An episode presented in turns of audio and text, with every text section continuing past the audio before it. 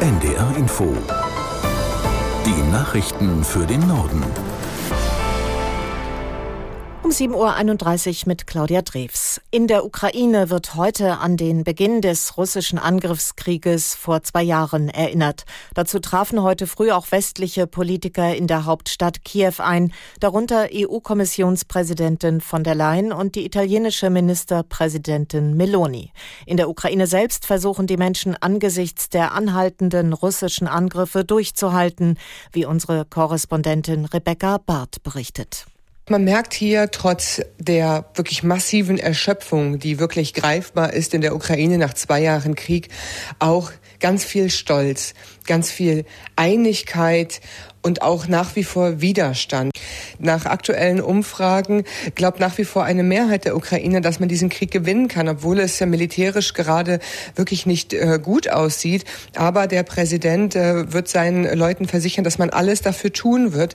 Für die Ukraine ist es aktuell wichtig, vor allem die Linie zu halten. Und auch das, das muss man so deutlich sagen, ist sehr schwierig aufgrund des massiven Munitionsmangels. Ähm, sind die ukrainischen Truppen eigentlich an der gesamten Frontlinie wirklich massiv unter Druck. Bundestagspräsidentin Baas hat sich erneut für das Wahlrecht ab 16 Jahren auch bei Bundestagswahlen ausgesprochen.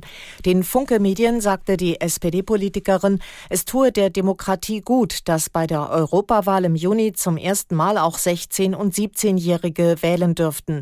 Deshalb solle man das auch bei der Bundestagswahl und bei allen Landtagswahlen ermöglichen. In einigen Bundesländern gibt es das Wahlrecht ab 16 bereits. Der Sozialverband Deutschland hat Finanzminister Lindner für seine Forderung kritisiert, Sozialausgaben für drei Jahre einzufrieren. Verbandschefin Engelmeier bezeichnete den Vorstoß in den Funke-Medien als unanständig. Aus der NDR Nachrichtenredaktion Felix Tenbaum. Engelmeier sagte, Lindners Vorstoß bei den Ärmsten und Schwächsten der Gesellschaft zu sparen, halte sie für grundfalsch. Von einer solchen Debatte würden nur Demokratiefeinde profitieren. Stattdessen brauche es eine Reform der Schuldenbremse. Außerdem müsse der Staat höhere Einnahmen generieren, wenn in Aufrüstung investiert werden solle. Als Ansatzpunkte nannte die Sozialverbandschefin eine Übergewinnsteuer für Unternehmen, eine Reform der Erbschaftssteuer und eine Vermögenssteuer für Superreiche. Auch SPD-Chefin Esken kritisierte Lindners Idee.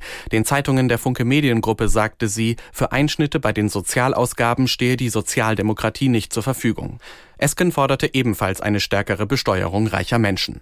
Bundesfinanzminister Lindner von der FDP hatte sich dafür ausgesprochen, die Sozialleistungen des Bundes für drei Jahre nicht zu erhöhen. So soll es seiner Meinung nach möglich werden, mehr Geld für Verteidigung auszugeben.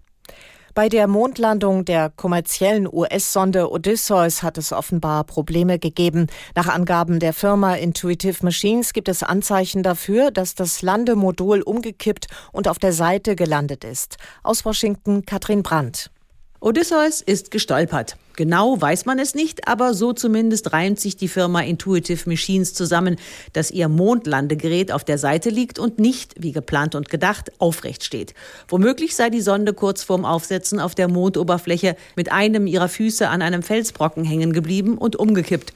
Trotz der Schieflage sendet die Sonne, hieß es gestern, aber die Solaranlage funktioniere und noch am Wochenende werden erste Bilder von der Landung und vom Mond erwartet. In China sind beim Brand eines Hochhauses mindestens 15 Menschen ums Leben gekommen. Wie die Behörden in der Stadt Nanjing im Osten des Landes mitteilten, wurden mehr als 40 weitere verletzt. Nach ersten Erkenntnissen waren Elektrofahrräder in Brand geraten, die im Erdgeschoss des Wohnkomplexes abgestellt waren. Videoaufnahmen zeigen gigantische Flammen, die sich über mehrere Stockwerke ausbreiten. Erst gestern war im spanischen Valencia ein großer Wohnkomplex Komplex komplett ausgebrannt. Die Behörden korrigierten die Zahl der Todesopfer inzwischen auf neun nach unten.